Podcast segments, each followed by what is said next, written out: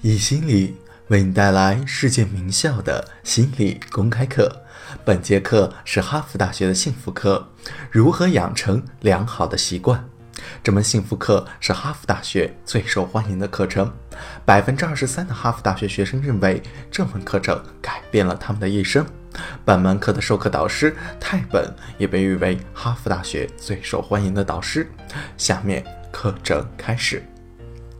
关于习惯，首先我们来做一个练习：抱起你的双臂进行交叠，交叠一小会儿。好了，继续交叠我们的双臂。不过这次把双臂的上下位置换过来，你感觉怎么样？不是很舒服，对吧？这只是一件非常简单的事情，交叠你的双手。我们只是做了很小的改变，我们仍然会感到很不舒服，有点不对劲。我们想回到原来交叠双手的方式，那样的感觉要舒服得多。我们塑造习惯，习惯反过来塑造我们。要想改变那些我们养成了很多年、对我们生活更加重要的习惯，会难上加难，需要比较长的时间。William James 之前提到过，说改变需要二十一天，《精神管理》一书中说改变需要三十天。当然要看你要改变的习惯是什么。给自己三十天学会感恩，给自己三十天来建立经常锻炼的习惯。关键在于。每三十天内不要建立超过两件的习惯。为什么？因为正如我们上段课程说的，建立习惯需要大量的自律，而我们的自律是有限的。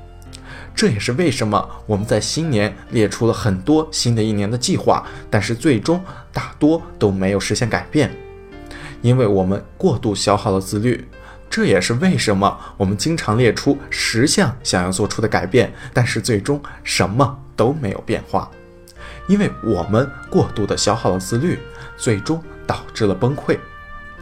开始一件习惯需要大量的自律，但是一旦开始了，一个月后它就已经成为习惯，已经刻骨铭心，你的大脑神经通路已经形成，这时候我们就可以去建立下一件习惯了。如果准备好了的话，不要超过两个，最好是一个。逐步的改变要好过雄心勃勃的失败。成功建立在成功之上，这点可以从个人的成就上看到，也可以从组织的成就上看到。哈佛商学院的 John Cantor 做了很多的努力来改变领导层的架构。他经常说：“你需要小的成功，然后逐步积累最终的成功。”唯有长期的坚持和熟悉，方能使事情变得容易。通过训练，我们可以实现改变，可以重塑自我。